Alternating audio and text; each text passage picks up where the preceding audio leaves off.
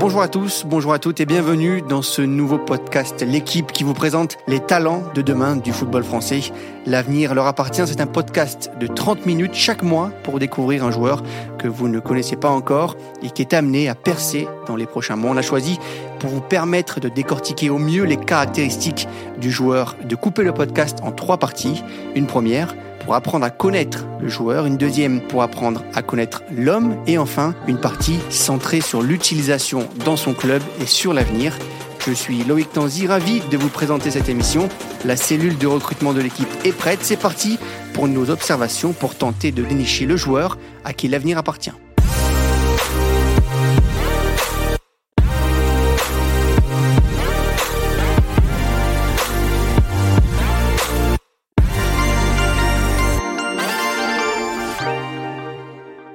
Deuxième épisode aujourd'hui de L'avenir leur appartient et comme pour la première avec moi, pour former notre cellule d'observation des jeunes talents, Hugo Delon. Salut Hugo. Salut Loïc, salut Comment à ça tous. va Ça va très bien et toi On va bien, super. Et on débute donc notre première partie, le profil technique du joueur. Et on prend aujourd'hui la direction de Monaco, club vainqueur de la Coupe Gambardella cette saison. Et dans cette jeune équipe monégasque, il y a beaucoup, beaucoup de talent. On aurait pu vous parler euh, du milieu de terrain, Simon Boisbré, qui est probablement l'un des meilleurs potentiels de sa génération, l'attaquant Johan Tinkres ou du milieu de terrain euh, Maïsam Benama. Mais aujourd'hui, on a choisi de vous présenter un jeune milieu de terrain défensif qui est encore un peu passé sous les radars, Aladji Bamba, qui est né le 14 juillet 2006, français, et qui est à Monaco depuis 2021. Alors, comme d'habitude, donne-nous un petit peu euh, le- les présentations d'Aladji Bamba. Alors Aladji Bamba, il va avoir 17 ans dans quelques semaines. Il a grandi à, Blois. Il est passé par le pôle espoir de Châteauroux. Comme tu disais à l'instant, il est arrivé à, Monaco il y, a, deux ans. C'est un, un milieu de terrain qui peut à la fois jouer euh, numéro 6 ou numéro 8, qui est droitier, qui est très grand, qui est très athlétique. Il mesure 1m91. Et ce qui marque ces formateurs quand on les interroge, c'est une forme d'élégance. C'est quelqu'un qui a une première touche très fine, qui a les deux pieds, euh, qui est capable de bien s'orienter, capable de casser les lignes balle au pied, mais surtout euh, par la passe. C'est quelqu'un qui a un volume euh, certain, qui a un jeu long et un jeu court très précis. Le point d'amélioration, on y reviendra tout à l'heure, mais c'est sans doute son, son travail sans ballon. Il a encore des progrès à faire dans la récupération de la balle, mais globalement, c'est un profil très intéressant et à, à terme, ce sera un profil de très haut niveau. Merci Hugo. Donc on, va écouter celui qui devient un peu notre consultant, hein, Lionel Roxel, qui est le, le sélectionneur des, des U19 et qui est celui qui observe aussi un petit peu pour la fédération toutes les, tous, les, euh, tous les jeunes joueurs de toutes les sélections euh, en dessous de, la catégorie espoir. Et donc Lionel Roxel qui va nous, nous parler un petit peu, nous, nous détailler lui aussi le profil d'Aladji. C'est un joueur que l'on suit depuis euh, un peu plus d'un an maintenant, qui a un gros potentiel au niveau athlétique. Et euh, voilà, c'est un joueur avec beaucoup de marge, puisqu'il est de deuxième semestre 2006. Et c'est un joueur euh, qu'on a suivi avant de préparer l'Euro U17, qui a lieu en ce moment en, Hongrie. Joueur euh, assez grand et qui est capable de récupérer des ballons et de faire du box-to-box. C'est un milieu moderne qui est capable de se projeter vers l'avant, de faire des passes qui éliminent et de finir proche de la surface de réparation. Voilà. Donc c'est un joueur qui va, je pense, franchir des paliers, ce qu'il a fait cette année en U19, parce que grâce à ses performances, ils ont gagné la Gambardella. Et c'est un joueur qui pourra, j'espère, nous rejoindre euh, pour la saison prochaine en, en U18, voire en U19, pour euh, grandir au niveau international et devenir un, bon joueur international. Voilà. On a donc entendu Lionel Roxel, le, le sélectionneur des U19 euh, de l'équipe de France. On va écouter maintenant Kevin Slity, euh, qui est ancien éducateur d'Aladji Bamba à Blois, entre les U11 et les U15, qui a eu quatre saisons. Donc, il lui aussi va nous décrire le profil technique du joueur. C'est un joueur techniquement très doué, capable de d'éliminer, capable de, conduire le ballon, capable de, jouer des deux pieds. Il aime le beau jeu, donc euh, dans tout ce qui est jeu combiné, dans l'idée de mettre euh, un peu en lumière et euh, de, de mettre dans les meilleures conditions ses partenaires, bah, il, est, euh, il est aussi très doué. Une qualité de frappe une qualité de, de centre, de jeu long, de, même sur les coups de pied arrêtés, il était euh, plutôt performant. Ça, c'était déjà euh, le cas très tôt. Et puis, euh, là où il peut progresser, certainement, ça va être sur. euh, même si cette année, il y a eu quelques buts, mais euh, voilà, c'est sur l'aspect offensif où, certes, il va récupérer beaucoup de ballons, il va, il va être très performant dans la, dans la récupération, dans le fait d'être milieu relayeur, dans son, son rôle de milieu relayeur. Après, c'est sur l'aspect offensif où euh, peut-être que là, il y a, y a- peut-être une marge de, une marge de progression. je ne sais pas ce qu'il en pense. Donc voilà, sur l'aspect, sur le profil du joueur, plutôt athlétique, mais en même temps pas, pas, pas encore formé musculairement. Donc il y a, certainement une marge de progression là-dessus. Capable de répéter les courses, un volume de jeu intéressant. Et voilà sur l'aspect, on va dire, du profil du joueur. Allez, on va entrer un peu plus dans, le détail maintenant de ce profil technique. Et pour ça, on accueille Sanassi Bamba, qui est l'un des frères d'Aladji. Salut Sanassi. Salut, ça va Luc? Comment ça va? Ça va bien et toi? Merci beaucoup hein, d'être avec nous aujourd'hui pour nous, nous présenter le, profil de ton frère. On va passer à quelques minutes avec toi pour essayer de, d'entrer un petit peu dans, dans ce détail-là. Toi, quand tu écoutes un peu ce que nous a dit Hugo sur son profil, est-ce que est-ce que tu es d'accord avec tout ça? Oui, je suis très d'accord. Oui, du coup, c'est grosse point de qualité, c'est de la qualité athlétique. C'est un milieu box-to-box. Après, malgré sa grande taille, il, est... il a une grande qualité technique. Il sait jouer des deux pieds, du coup. Ok. Une bonne qualité de passe, mi-long et mi-court. Et il sait bien jouer aussi avec son corps. C'est vrai que c'est une qualité qui ressort beaucoup chez, chez les formateurs ou les, ou les recruteurs ou les éducateurs auxquels on a pu parler avant l'émission. Avant le fait de jouer avec les deux pieds, ça lui vient d'où? C'est quelque chose qu'il a, qu'il a eu naturellement ou il a, il a travaillé sur son pied faible, du coup, qui est le pied gauche euh, après? Du coup, il a jamais travaillé ses, ses deux pieds. Du coup, il a, depuis qu'il est tout petit, il a, il a eu ces, cette qualité-là. Et comment il, a, comment il a su qu'il était, qu'il est devenu droitier alors? Il tire par exemple les, quand il a des pénalties à tirer ou des, ou des coups de pied arrêtés, il les tire du pied droit? Bah, depuis que je suis depuis qu'il est petit, je le suis. Du coup, il a toujours joué du, du pied droit, mais il a toujours su, su jouer aussi du, de son mauvais pied aussi. Alors, c'est un, un, milieu intéressant parce qu'il est capable de, de s'adapter à plusieurs systèmes. Il est capable de jouer en double pivot, il est capable de jouer en, relayeur. Moi, ce qui est intéressant dans son, dans son profil, c'est le, ses caractéristiques, c'est qu'il est très complet. Il est capable de faire beaucoup de choses euh, balle au pied. On le disait, il est athlétique, il est grand, mais c'est quelqu'un qui, effectivement, qui a, qui a, une forme d'élégance naturelle. Euh, et quand on le voit, euh, voilà, ça saute aux yeux. Il a une vraie première touche. Quand on parle à ses formateurs, c'est ça qui les, qui les, les inspire. C'est cette capacité à, à créer, euh, peut-être pas dans les trains de dernier mètre, mais en tout cas du jeu au, milieu de terrain. Il y a encore une marge de progression. On en parlait tout à l'heure, euh, sans doute dans les 30 derniers mètres, sans doute aussi dans le volume, euh, peut-être sa capacité à tenir 90 minutes. Mais c'est quelqu'un qui est euh, extrêmement mature déjà dans son jeu et qui a cette capacité à faire du jeu dans au milieu de terrain.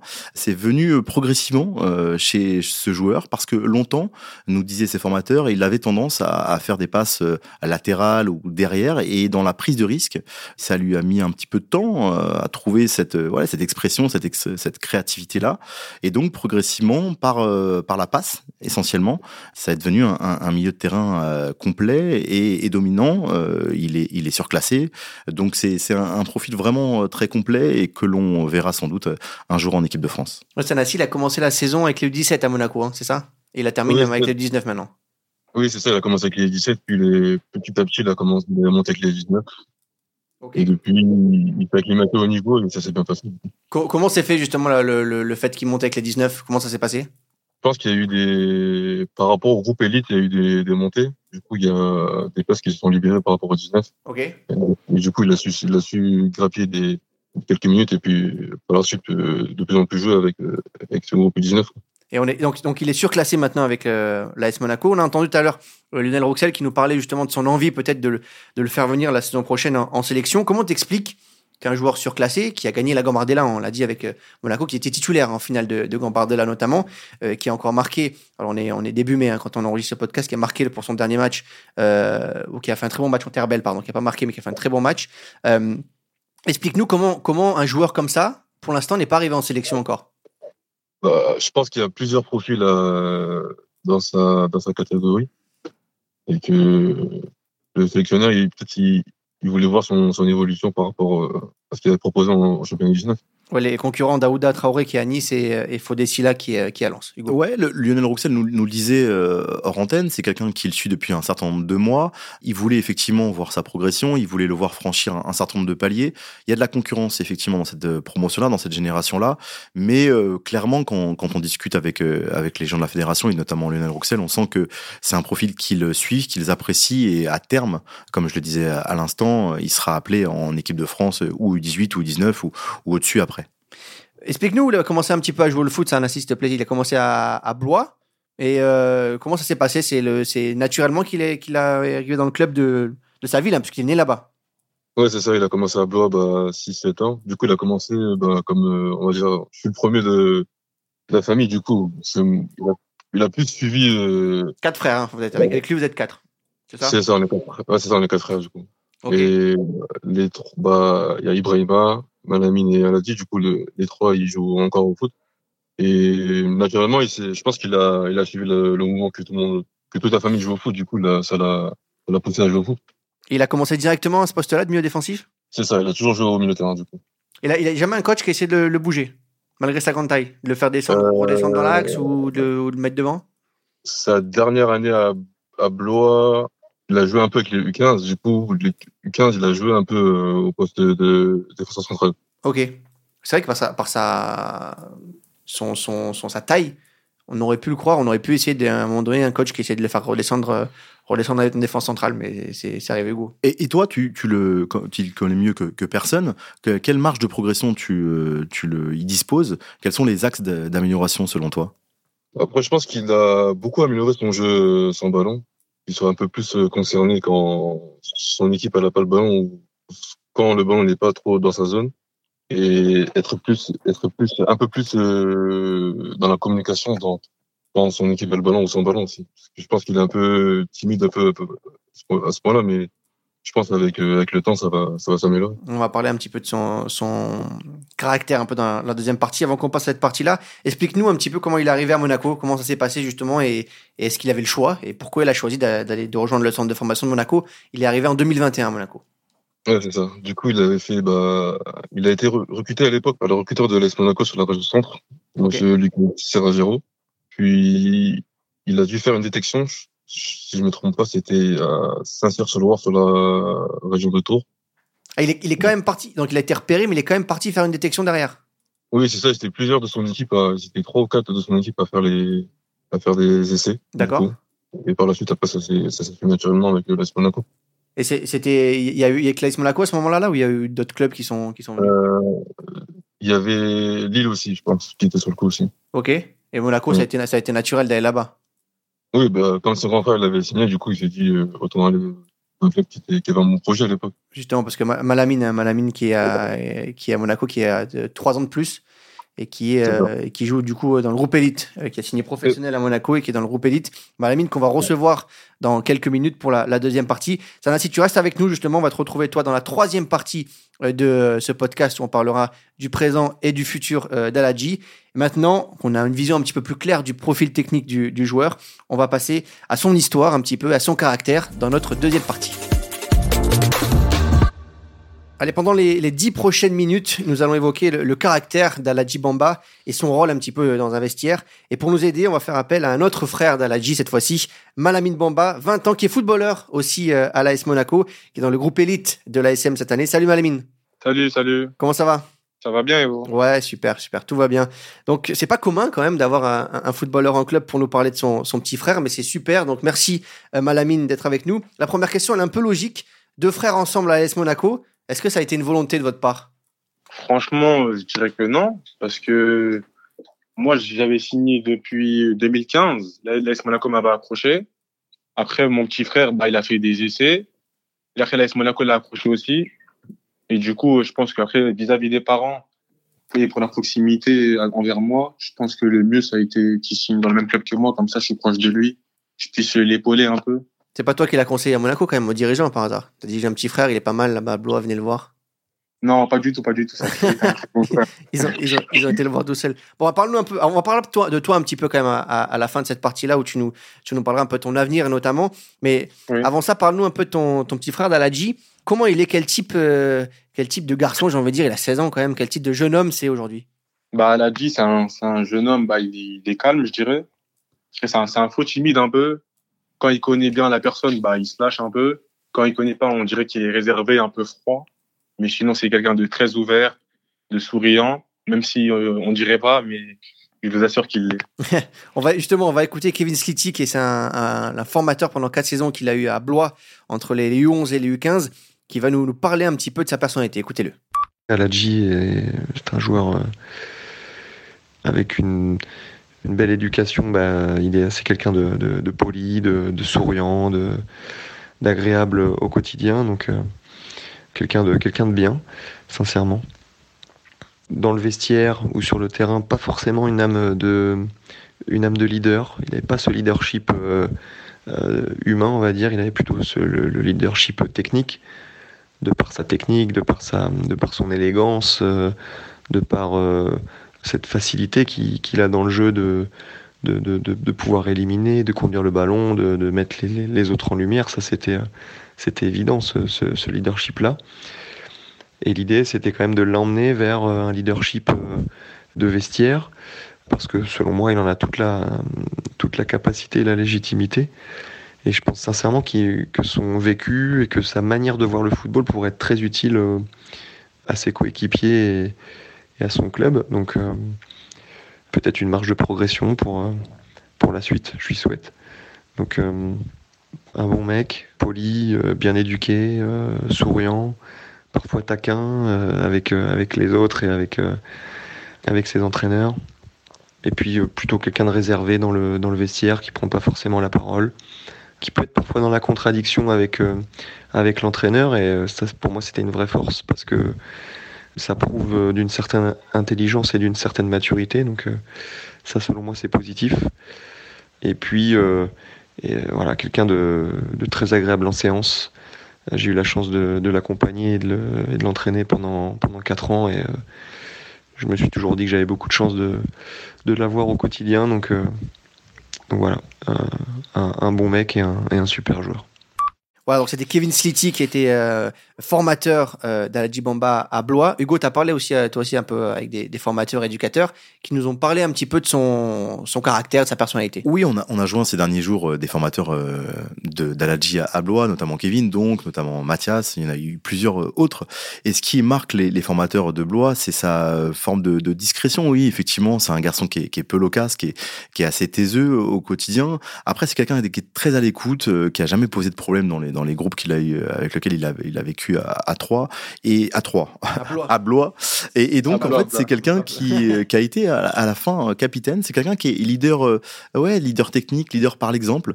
Tous ces formateurs ne, se rejoignent là-dessus. C'est quelqu'un qui, qui montre l'exemple et qui, euh, qui effectivement, euh, du fait de son niveau, qui était, qui était l'un des leaders de sa promotion à Blois, donc, a montré l'exemple et, et, a été promu capitaine.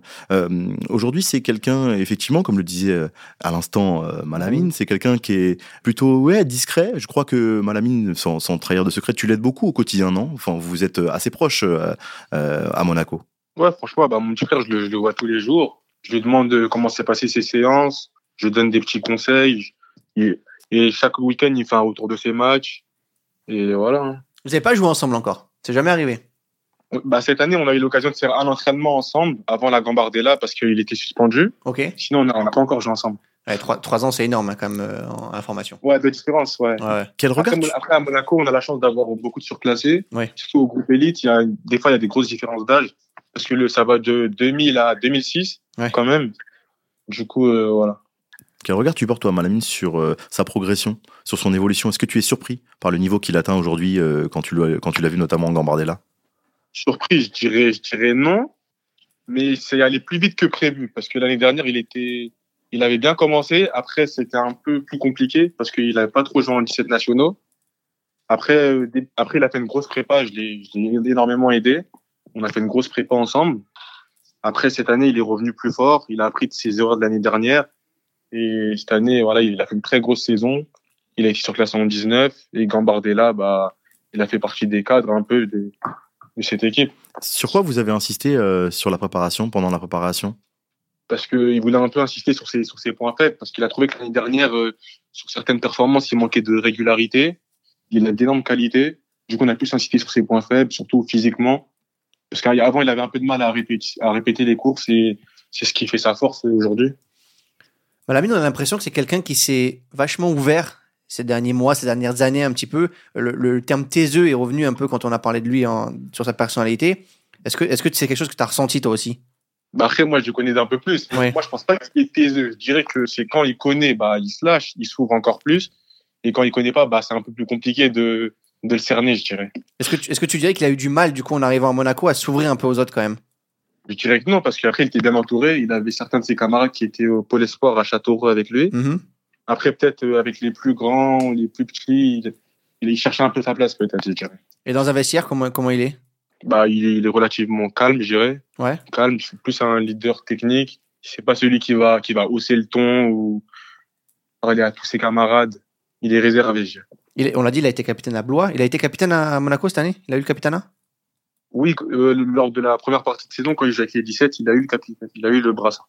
Ok. Et, et quel type de conseil Santos, Samuel Santos, ancien joueur qui est coach des, des U17. Et quel type de conseils euh, au quotidien tu lui donnes hors terrain? Sur le terrain, bien sûr, vous échangez sur ses productions, sur ses prestations, mais en dehors, quel type de voilà, quel type d'orientation tu lui donnes? Bah, je lui donne, euh, bah, c'est- plutôt sur l'aspect mental. Je lui dis d'être calme, d'être serein, de pas stresser, pas paniquer, parce que il a confiance en ses qualités.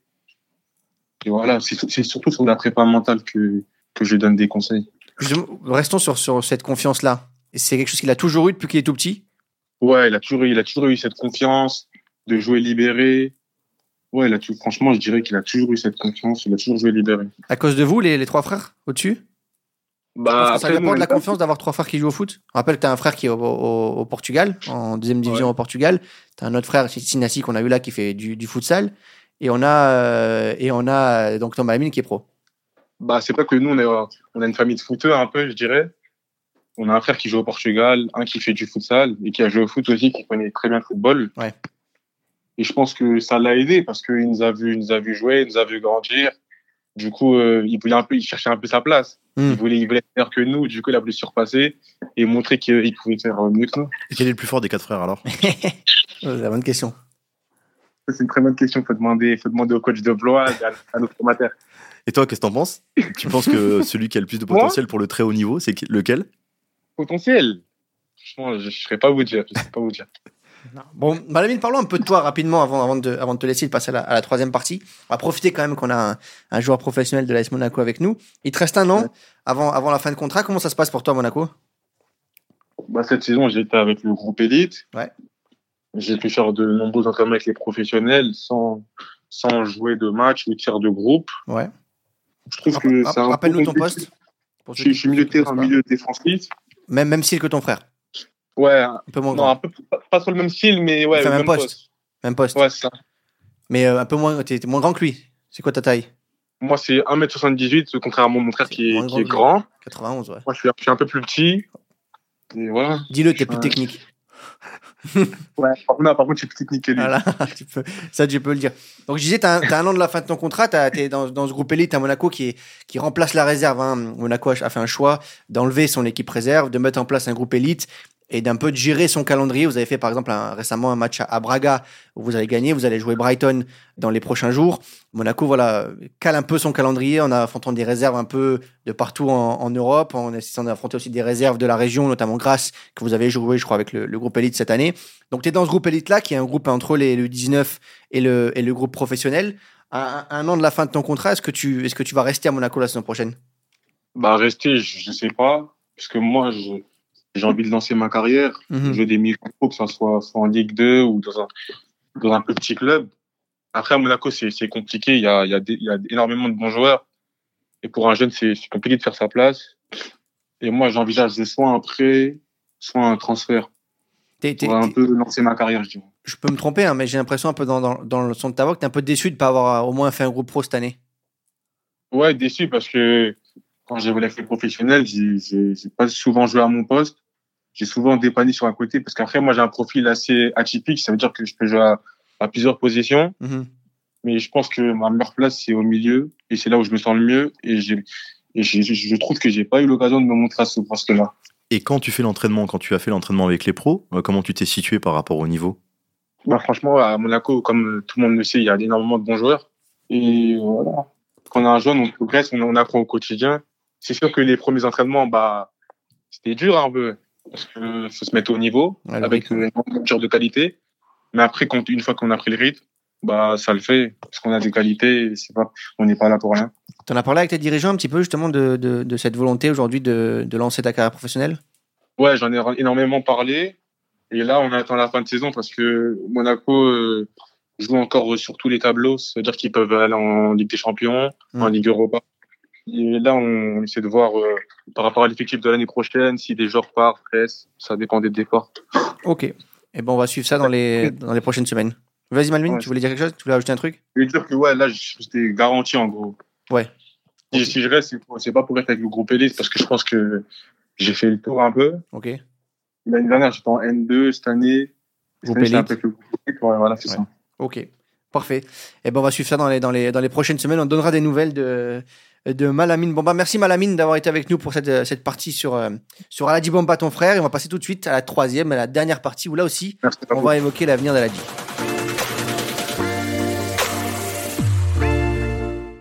Troisième et et dernière partie de notre podcast, Hugo, euh, déjà en parlant d'A- d'Aladji Bamba. Cette fois-ci, on va donc évoquer un petit peu le présent et le futur euh, d'Aladji. On revient avec euh, euh, Sanassi, qui est euh, le, le premier frère qui était avec nous. Rebonjour, euh, Sanassi. Oh, bonjour, Louis. Et donc, on va donc évoquer un petit peu son, son, son présent, sa situation aujourd'hui à Monaco. Donc, c'est en 2006. Est-ce que tu peux nous donner un peu sa, sa situation contractuelle, s'il te plaît? Il, il va rentrer sur sa dernière année de, du contrat aspirant. Ok. Et Monaco, il faut le rappeler, Monaco, dans, dans la gestion de ses contrats professionnels, est toujours un, je peux le dire, un club un peu prudent quand même, dans le sens où ils attendent globalement la dernière année pour faire des contrats pro. Donc, j'imagine qu'aujourd'hui, il n'y a, a pas de discussion avec Monaco pour le, autour du contrat pro. Ou stagiaire pro, parce qu'il y a toujours ce contrat entre les deux. hein. C'est ça. Du coup, là, on va, normalement, on doit, dans pas longtemps, on doit rencontrer les dirigeants de Monaco pour, pour évoquer cette situation. C'est, c'est, Hugo, c'est assez marrant parce que c'est, c'est, il y a peu de clubs aujourd'hui en France qui assument de donner des contrats pro avant la dernière année de contrat. Exactement. En fait, le, le, le, le- le raisonnement, en général, c'est l'inverse, Mm. précisément. C'est-à-dire qu'ils entament des discussions extrêmement tôt pour euh, sécuriser un certain nombre de, de leurs de leurs talents. À Monaco, c'est différent. Euh, à l'Adji, euh, il est quand même peu euh, probable qu'il n'ait pas de proposition euh, à, à moyen terme d'un contrat professionnel. Aujourd'hui, euh, ça serait une énorme surprise si ce n'était pas le cas. On l'a vu le parcours en Gambardella. Beaucoup des membres de cette génération Gambardella vont être amenés à signer pro. Mais aucun ne l'a fait encore. Par Pas- exemple. pas tous, encore, Pas tous, mais à part le défenseur, sinon plus- pas tous. Voilà. Mais pour le coup, ils sont cohérents par rapport à leur politique sportive depuis des années.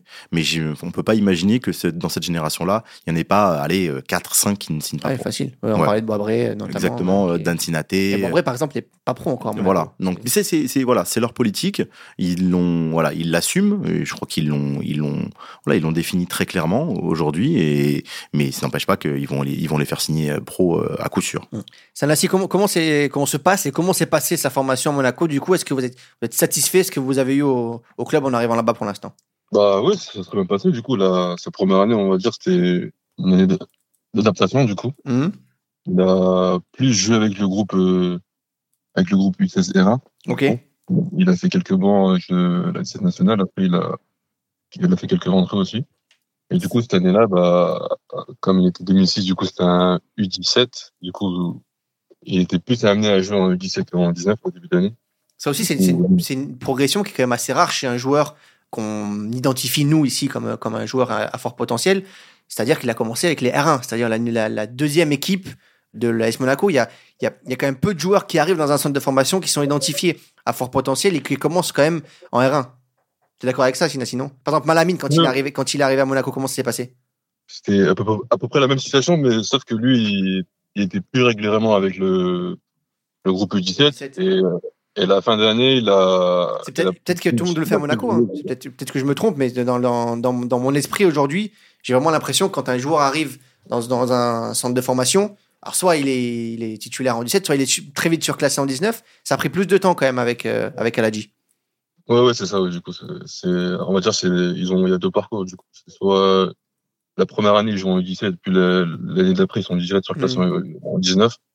Ou soit il a un peu un parcours, euh, il, a une année d'adaptation en U16. Il avait besoin, de ça- tu sens qu'il avait besoin de cette année-là? Ouais, moi, je pense, ouais. Il avait besoin de cette année-là, du coup. Pourquoi? Ça l'a permis un peu, euh, d'être un peu plus, plus patient, plus posé, de plus parler avec le coach pour, pour voir ses, ses attentes. Je pense que maintenant, ils sont, ils sont, ils sont satisfaits de lui. Et comment tu vois la, la suite euh, Quels objectifs tu as, par exemple, pour la saison prochaine ou celle de la, la- la suivante? Comment euh, on peut le voir en Ligue 1 selon toi À partir de quand? Bah, dans tous les cas, on attend encore d'avoir de, les réponses avec, euh, avec Monaco, du coup. On, on essaie de se projeter par rapport à ces, à ces décisions-là, du coup. Et l'ambition, c'est quoi l'année prochaine? C'est de s'installer en 19 parce qu'il est arrivé en cours d'année avec les 19 surclassés ou, ou d'e- d'essayer déjà d'aller chercher le groupe élite? Bah, ça, ça va dépendre de, de, de- des- des attentes de Monaco, du coup. Mais, Ouais. Mais ton ambition à toi? Vous avez, vous, avez- Comment vous ça avez- vous avez dû en parler entre vous? Bah, pas vraiment, pas pour moi, parce que je pense que je- on a un peu laissé se concentrer sur la fin de saison avec la Gambardella. Ok. Après, avec une, avec une potentielle euh, qualification pour les playoffs, pour les 17 qui s'est, qui s'est pas fait malheureusement. mais Ouais. On, on attendait là, après, on allait plus en parler euh, avec lui, du coup. Comment tu la juges, toi, cette génération à Monaco qui a gagné la Gambardella? On on a parlé de beaucoup de talent tout à l'heure. Comment, toi, qui as un regard euh, à la fois extérieur et aussi intérieur, comment tu la juges globalement? Franchement, ils ont, ils ont une très, très, très grosse euh, génération, du coup. Et même pour, pour vous dire, il y avait, il y avait, il y avait d'autres joueurs qui pouvaient prétendre à, à jouer dans cette équipe-là. On peut penser à Ben Seguir qui, qui pouvait y jouer, mais Bien sûr. Il, il, est en, il est en pro, du coup, là, euh, entre guillemets, il a plus besoin de. Qui a un an de moins, hein. un an de plus, pardon. Que, Ouais, c'est ça, que- Et Mais c'est une très grosse génération, et du coup, dès 2006, il y a, ils sont quatre du, du pôle de Châteauroux, du coup. Du coup, ça, de ce que nous disait Malamine, qu'il avait des potes, de- des potes dans le- dans l'effectif quand il est arrivé, qui s'est adapté avec les, les potes du pôle de Châteauroux qui sont arrivés. C'est qui les quatre? Tu peux les citer? Euh, il y avait Dan Sinaté, Qui a gagné la Commandala aussi. euh, Ilan Touré, Ouais. Et il a Kylian Cartanti. Ok, c'est les quatre du, du pôle de Châteauroux qui sont retrouvés à Monaco. Et quand, on- quand voit donc sa progression, il est arrivé en, en R1, il est parti en 17. Cette année, il a joué, était, il a été surclassé en 19. Est-ce que le, contrat donc stagiaire pro qui est entre la- l'aspirant et le, et, le, contrat pro, c'est quelque chose qui est envisageable? Ou est-ce que vu aujourd'hui qu'il a, qu'il a un peu explosé cette année avec Monaco, vous vous projetez directement sur le contrat pro? Franchement, on s'est pas posé la question. On attend vraiment de voir savoir ce que Monaco attend de, de nous, du coup. Ouais. Et Ma- Malamine a fait quel, a, a fait quel le, frère en- Souvent ça se cale sur le frère. Qu'est-ce qu'il a fait quoi? Il est passé pro directement? Ouais, c'est ça, il est pas directement pour le. Il est passé aspirant, il est passé pro directement. C'est ça. Ok. Eh ben écoute, on va suivre ça dans, la- dans les prochaines semaines pour euh, Aladi Bamba, milieu de terrain 2006 de euh, l'AS Monaco, qui, moi je pense, commencera avec les 19 la saison prochaine et, et- et finira certainement au cours d'année, même très vite l'année prochaine avec le groupe Elite, et finira la saison dans- comme, un, comme un cadre du groupe Elite avec peut-être donc une apparition, on l'espère, la saison prochaine, euh, la prochaine en Ligue 1, au moins dans un groupe de Ligue 1 pour euh, Aladi Bamba. Merci beaucoup Sanassi, Merci merci d'avoir été Merci avec nous. beaucoup. Et on se retrouve dans un mois pour un nouveau talent dont l'avenir leur appartient.